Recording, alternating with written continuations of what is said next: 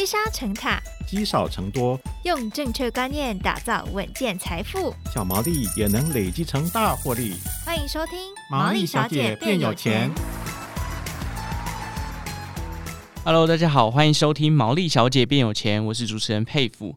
这一季啊，毛利小姐要准备迈入家庭喽。我们跟心爱的人彼此托付终身之后呢，共组家庭，双方的钱财也会走到一起。那这时候家庭理财就会成了婚姻这条路必经的功课。有关于夫妻理财的问题，该怎么样规划？怎么做才能让两笔资产加在一起之后，发挥一加一大于二的功能呢？今天我们邀请到的是金算妈咪珊迪兔，来跟我们分享夫妻理财的规划重点以及方向。Hello，珊迪兔。Hello，佩服跑听众朋友们，大家好。好，我想这个迈入婚姻生活，很多原本自己的习惯啊，跟生活模式都会慢慢改变。那在财务管理上面，我们经常会遇到什么样的不同的情境呢？毕竟我们从个人变成两个人在一起了，这些问题。我们第一时间可能会面临到哪些不同？哎，真的耶！从个人变到两个人，一般我们刚开始结婚的时候，小家庭夫妻都觉得好像还好嘛，我还是可以自己过自己的生活啦。是。但是呢，家庭理财会在面临到最严重的不同的阶段，是我们在有了孩子之后。通常小家庭我们自己管理自己的呃金钱分配，不太会有严重的问题发生。但是当我们迈入四十岁左右这个年纪，哦，中年了吗？你就会发现爸爸妈妈已经开始有一点年纪了，他有一些医疗的需求跟照顾了，哦，然后小朋友可能也差不多要上学了。对，这个时候呢是上有小下哎，上有老，上有老上上有老下有小的这个三明治的状态。如果我们没有办法把资金共同在做运用的时候，其实会有很多消耗，尤其是当我们有大笔支出，比如说。爸爸妈妈、公公婆婆需要医疗费用，哦，稍微比较大笔的支出的时候。发现另外一半其实他没有存钱哦，那怎么办呢？天哪，我的钱都要拿去给父母亲支付医疗了。是，那另外一半要支付生活费啊，但他没存钱呢。哦，那这真的是很惨哎。譬如说，这个月的薪水全部拿去付医疗费了。对啊，有可能会发生这样子的问题哦。而且有的时候，现在双薪家庭嘛，我们可以把自己顾得很好，没有错。是，那有的人是双方都很优秀，有没有？我曾经有一个朋友，他的案例是这样哦。我在书里面有提到，他们两个人都是很优秀的外商公司的主管，是。双方都是，所以就觉得我一直自己管理好自己的金钱，好像也没有太多太大的关系，反正我自己都可以管理好嘛。是，对啊，然后我赚的也两个都够多，结果呢，先生拿到了一个 promote，要到国外去去做做派驻，可能到英国好了，到英国去派驻，嗯。对，先生的薪水顿时跳了三倍，嗯哦，很多，欸。啊，很多哎，欸，那太太要不要跟？你说跟去英国吗？要不要跟去英国？哇，那两老怎么办？对啊，这个很直接的问题。对，这个是关于两老的问题，是一个问题。然后另外还有就是，太太如果跟去了，她可能顿时间她就没有了收入，她得放弃。是。那虽然家庭总收入增加了，但是呢，可能太太这边的收入是完全暂时归零的。哦。对，所以在家庭的愿景还有我们共同生活这个目标底下，我还是比较建议。可以来做共同的管理。会稍微好一些。哦、是，当然，我觉得这真的是，因为你毕竟从个人变成一个家庭，而且家庭不是只有另一半哦，你还有另一半的妈妈或者是爸爸，嗯，在亲戚之类的这些东西都加进来到我们两个人之间要共同去处理，真的，所以真的是要共同一起来面对这些问题。嗯、有的女孩子就是很有底气说：“你归你的，我归我的，我就是不管你。”可是事情发生了以后，它不只是金钱的问题，不是数字的问题，是，是情感面的问题，对，关系面的问题。嗯。嗯，OK，那我们提到刚刚从个人理财跳到家庭理财上，那想请问一下三 D 兔，我们。最直接可能有什么样的风险是我们可能比较需要留意的呢？有什么样子的风险呢？我觉得风险之所以风险，就是因为它无所不在，没有啦。刚刚有提到啦，父母亲嘛，然后还有有有的时候会有双方的家庭，有可能会有什么亲戚旁旁边旁边的亲戚欠债的啦，借款的啦，或者是我们如果中年失业这种风险都会存在，尤其是年纪越来越大的时候，还有小朋友的也是。所以如果你要说风险，规避的话，我我我觉得有几个是还蛮重要的。就第一个，因为风险不可控，所以我们一定要有紧急预备金的存在。尤其是我们家庭责任越大，需要的金额就越大。哦，对，嗯，它是关乎我们的家庭责任的，是，所以我们都可以去检视一下，到底有多少人靠我生活。嗯，那我现在是不是有生病的长辈需要长期医疗照顾的，或是呃，他们有没有房子？其实都很有关联。所以我们常常在婚前都觉得我不在意，我不在意，婚后发现天哪，这些费用好像我没有办法负担的时候，觉得很危险了。是，所以呃，在紧急预备金上面，我会建议大家来做一个管控。是，然后还有就是。保险的部分，很多人会问说：啊，保险到底要买多少？是家庭总收入百分之十吗？很多的保险业务员或者是这些保金都会告诉你说，家庭总收入百分之十，然后最好是整个家庭不要超过。但是其实家里面的变数超级多，嗯，你有一个小孩跟有两个小孩都是百分之十吗？还有你有没有爸爸妈妈？爸爸妈妈的保险是你付吗？是对，然后还有就是家里面是一个人赚钱还是两个人赚钱？哦，对，其实差异非常大，所以我我我都会比较建议大家是用你家里面真的现在需要用到的这些呃，你需要规避的风险，回去回推，我这些保费支付完之后，我还剩下多少钱可以完成我的目标啊、退休金啊、投资规划？哦，所以其实要做一个整体规划，嗯、不是说百分之十这么这么直接的一个数字，真的。OK，所以我们刚刚提到很多风险，那。嗯像神医师就提到紧急预备金很重要，再来就是保险的规划。那好，我们现在都知道风险要来规避，那嗯，建议说进入家庭理财，我们第一步的这个规划应该要做什么样的事情呢？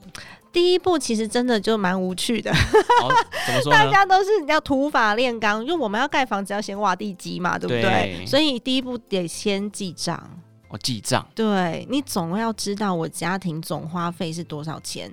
那常常我们都会说，我知道啊，就大概是多少，你记看看，绝对不一样，真的。那我们记账要怎么执行会比较，就是给大家一个方向？嗯、因为大家就说，哎、欸，记账我也知道，我现在都有在记啊，嗯、可是。怎么知道我自己记的方向是正确的？OK，记的方向我没有所谓的正确或是不正确。你先记下来，有两件事情很重要。第一件事，我知道我的总支出到底是多少，是正确的金额。因为如果金额是不正确，你你算不出你后续有效的规划。嗯。然后第二个是，呃，我这些支出我有没有在分析它？哦。所谓分析它，是我哪边是我。最容易不小心手滑的地方，我得要知道，或是我先生特别容易手滑的地方，哦、一个不小心，一个不小心花太多的地方，或是我真的没有去有效分配的。是举个例来说，我之前也有一个呃听众朋友，他写信给我，告诉我说他被朋友骗钱，然后现在有一大笔的贷款要付，嗯、因为他们就是信贷出来去投资，然后就都没有了嘛。对，然后他就请我去帮他看一下，就是他的呃负债要怎么偿还。其实没有看。到你的支出报表什么的，你完全会不知道。结果后来发现，哎，你生活过得还蛮好的吧？怎么车贷金额这么高？然后呢，你好像住在家里，所以他的他没有没有所谓的住房支出，所以你就可以从里面蛛丝马迹去有效的运用。我现在身手上还剩下多少钱？嗯，我可以怎么样去做一些转换？所以从报表里面是看得出来的。嗯，那如果说你记账都没有在检视的时候，你就会发现。我记了就记了，好像我的生活一点改变都没有。哦，嗯，所以其实是要回去检视哦。我我自己的先生啊，特别爱吃甜点。哦，甜点是蛮高单价的。嗯，真的？那甜点你要把它记在食材里面吗？不算吧，这应该算是娱乐吗？是吧？就要看你自己对那一项定义嘛，对那一项消费的定义是什么嘛。所以你我就把它记成他的那个。就是差不多是娱乐啊，反正就是甜点这种这一这一类的项目里面，我就跟他讲说，哎、欸，你看你甜点吃了一个月吃多少钱？哦，真的，就是好像，而且这时候记账，你就会发现两个人的观念上会不同。嗯，比如说像您先生就会觉得是，哎、欸，这是我的可能生活的食物啊，嗯、这是我的消费，可是对你来讲，可能就是，哎、欸，这是非必要消费类、啊。对对对，可是还是有解决方法的哦。就是我跟我先生，我们两个都有自己的零用钱私房钱账户。嗯，所以我就会跟他讲说，那以后买甜点就用你的。私房钱，哦，你自己也要吃自己买，对对，自己买就不要用就是家里面的共同开销的这个账户了。哦、嗯，他的私房钱他要买什么的，我我是不管的。那我的也是，我也他也不管我的。哦，账户是共同管理的，但是我们还是有私人空间。对对对，不然有时候哎、欸、想买这个东西，可能另一半觉得太贵什么之类的。对啊，这就是我觉得夫妻才非常需要考虑到的一个地方，嗯、因为。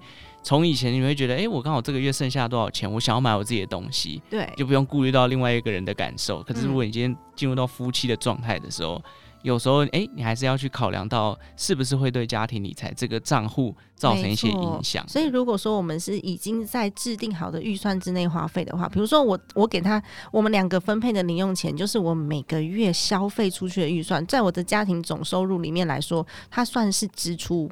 所以支出零用钱给我们两个，所以这里面的钱呢就不影响到我的整体家庭规划。嗯、那他爱买什么就买什么啊？哦，对啊。对，所以我们在做分类的时候，最重要的是这笔钱对你的意义是什么，而不是这笔钱是什么东西。就像刚刚举例的甜点，有可能那个佩服就会把它分配在可能是娱乐支出，是或是公关支出，跟朋友出去吃的，它就不一定是甜点，它就不一定是食材。嗯嗯，OK，好。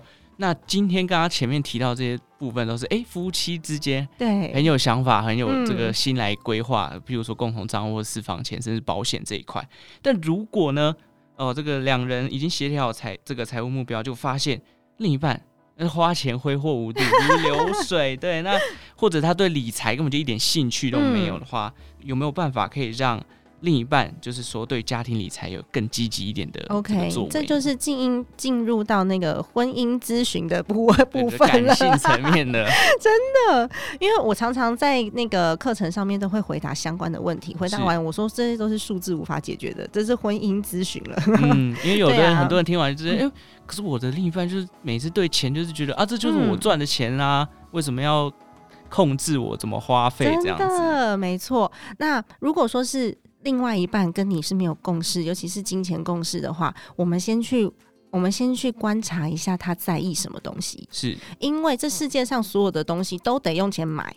所以他特别在意什么部分？他是喜欢玩音响呢，还是玩脚踏车？我有一个朋友的先生，他脚踏车都好好贵哦。哦，我不知道为什么那种竞技脚踏车可以贵成这样，嗯、但是他也不解，因为他先生其实技术也不太好，就是 爱收藏的。对，然后买那种很贵的脚踏车十几万，然后然后或者是他是喜欢旅游的吗？还是他喜欢打电动？总有一个他喜欢的东西。嗯，那我们就从他喜欢的东西下去规划，而且你规划下去要很长远哦。是。嗯，要告诉他说，我们必须要过什么样子的生，你想要过什么样子的生活，我们必须要达到什么样子的财务水平。但是，一开始不要从钱切入哦。嗯，千万不要。就是，哎、欸，我要，我们要十年存什么一千万这种，千万不要从钱切入，因为他就没兴趣了嘛。是，所以你要从两个人的未来切入，哦、要用情感去影响他，然后要跟他讲说，哎、欸，其实啊，如果你很喜欢骑脚踏车，我们未来可以在台东买一间房子，然后那边人好山好水，你要去骑脚踏车你就去骑嘛。哦、对不对？有一个向往就对，有对他就会有一个想象一个 picture。嗯，那至于呢，我们是不是真的要在台东买房子？那再说嘛，对不对？那再说，他就会有一个 picture。那这时候我们就跟他沟通说，那如果这样的话，我们六十五岁退休啊，不要六十五岁好晚哦。我想要跟你一起，就是多玩几年。我们可能六十岁就退休，你觉得怎么样？那如果六十岁就退休的话，你看我们家里面现在的收入结构是长这样的。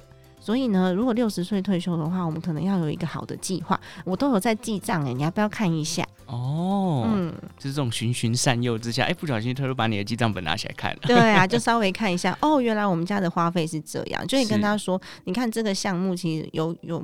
嗯，我觉得不太必要。如果说这个项目省起来的话，你好像可以再多买一个什么脚踏车零件。嗯，对，还是可以就是就是让他哎、欸，对我把这笔钱省下来，我可以多买一点东西，这种感觉。嗯、没错，因为真的有些人花钱是没有经过大脑的，嗯，就是随便团购的也也也花，然后大家说哦，这个我今天要买饮料，就就买了，他也不知道说一个月到底花多少钱，是但是我就记下来，告诉你说你一个月买饮料就花了两千块。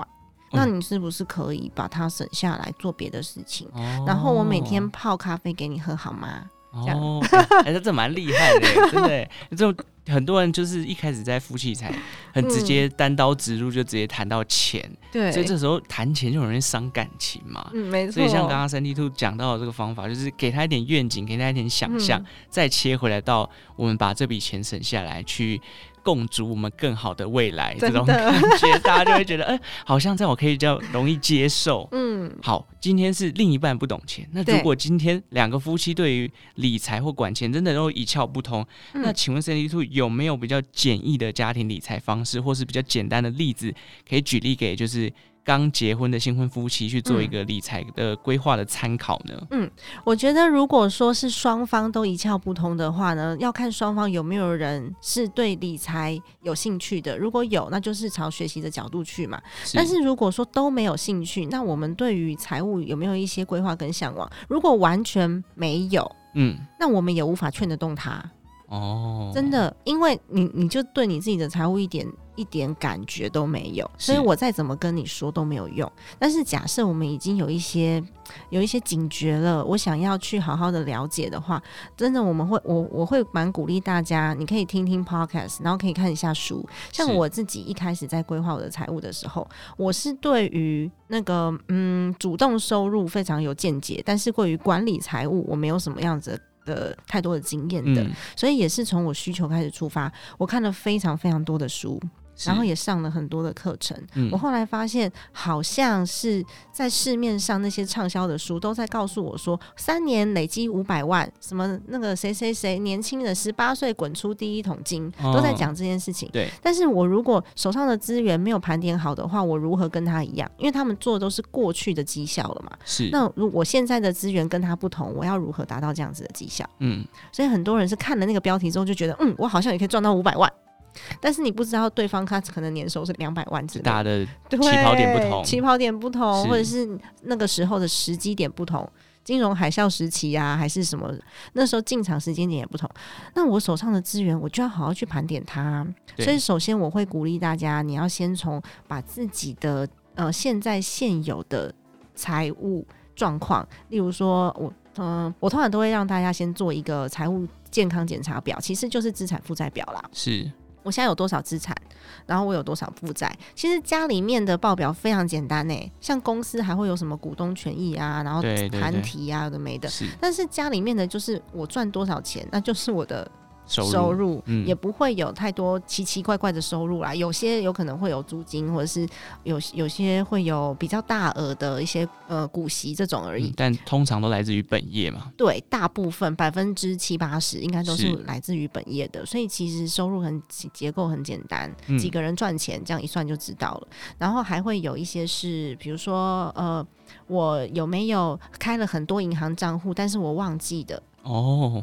有没有这种可能？有可能，你譬如说一直换工作，那每一个工作的新转户都不一样，新转户都不同。对啊，然后就会忘记了。然后有有时候是哎，最后一笔薪资进来了，我也没发现哦，对不对？对嗯，没错。所以其实透过整理自己现有的账户，你就可以发现我现在的现金资产到底有多少，然后我再把我现在的投资项目拿出来看一下。有没有其他的投资项目？它现在的价值是多少？到底是赚还是赔？有没有人是投资完之后完全忘记我投资过这样东西的？哦，有可能。像前一段时间很流行虚拟货币嘛，对，有些人可能哎、欸、买一买就暴跌，哦不想看了，然后过过个半年就忘记了，就忘记了。它现在涨回来也不知道，对，对不对？所以它也是我们的资产。那负债的类型呢？其实也蛮单纯的。家里面的负债有可能有的就是。呃，信用卡是信用卡，其实是负债的一种，但是有很多人不觉得它是负债哦。但其实是说，我我们现在跟银行先借了钱，我下个月再还给银行。对，那如果万一我还不出来的话，就会有循环利息，所以它是负债的一种，或者是信用贷款啊、房贷啊、车贷啊，然后呃学贷这种，其实是蛮单纯的。所以你一加一减，你就知道你现在的。现金状况如何？是。那如果每个月的现金状况都是在增长的，那其实我们就会比较安心。对，嗯，如果你没有在监控的话，你就会发现这钱好像减少，这个月是比上个月还要少一点？哦，我不知道哎、欸。对，有时候会不小心，哎、欸，譬如说这个月可能老婆生日好了，然后哎、欸、花了一笔钱，就发现哎、欸、这个月的我这个存款变少了。对，原来是花去哪里？你要有一个概念。那其实是因为没有做预算的规划。那我们先把自己的现金盘点出来，然后把自己的所有的资产盘点出来之后，我会大致上知道我现在的资金它通常都在哪一个部位，然后我可以怎么样去做运用。还有的人是很喜欢买房子的，买到自己手上都没有现金，因为房贷太贵了，太太多了。是。对，所以我我还是会倾向就是先盘点自己家家里面现有的。资源之后，我们再来记账。嗯、然后记完账以后，你才能够做有效的分配跟规划。是，刚刚这个 c i n d y Two 讲到了很重要的，就是当你从个人理财进入到夫妻理财的阶段，你先要盘点一下你自己跟另一半的这个财务状况是什么样子，嗯、对，然后做一个资产负债表，你的本业收入啊，哦，你的这个负债的地方在哪里，还有你投资工具目前的一个状况，嗯，接下来就是记账，哎，每个月可能花费大概是多少，嗯，然后再去。思考说未来这个投资工具该怎么分配，然后我们再来做目标，是，然后我们做的目标可能会有短中长期，是，那我就会知道我每个目标需要的资金是多少，我现在能够完成多少，我还需要努力的空间在哪里？哦，嗯。哎，这好像就越来越明确了，对，就不会因为哎这个钱财务不够透明，然后可能有时候不小心，哎，这个月怎么花那么多，然后就吵架了。对啊，所以到最后你会发现一切自动化，因为我已经知道说，哦，我每个月就是丢一万块在我的那个退休金账户，然后我就是丢三千块在小孩们小朋友的教育账户里面，然后你就全部自动化了。嗯，OK，好，我们今天算是很简单的聊了一下夫妻理财的部分哦，从进入婚姻生活财务管理上面会遇到什么样的不同，再来就是哎怎么样制定财务目标，怎么这样制定这个资产负债表，再去思考说钱要怎么分配，嗯，跟诶怎么样让另一半提升这个理财的一些知识跟观念哦。今天谢谢 Sandy Two 带来的分享。如果大家想要知道更多家庭理财或者是家庭管理相关的内容的话呢，也欢迎到各大 Podcast 去搜寻“精算妈咪的家计簿”，里面有更多的 Sandy Two 的分享。那就感谢大家今天的收听了。如果喜欢毛利小姐变有钱的节目呢，也欢迎给我们五星的评分。对于节目有任何的问题，也欢迎在 Apple Podcast 留言告诉我们。那我们就下一集再见喽，谢谢 Sandy Two，谢谢，拜拜，拜拜。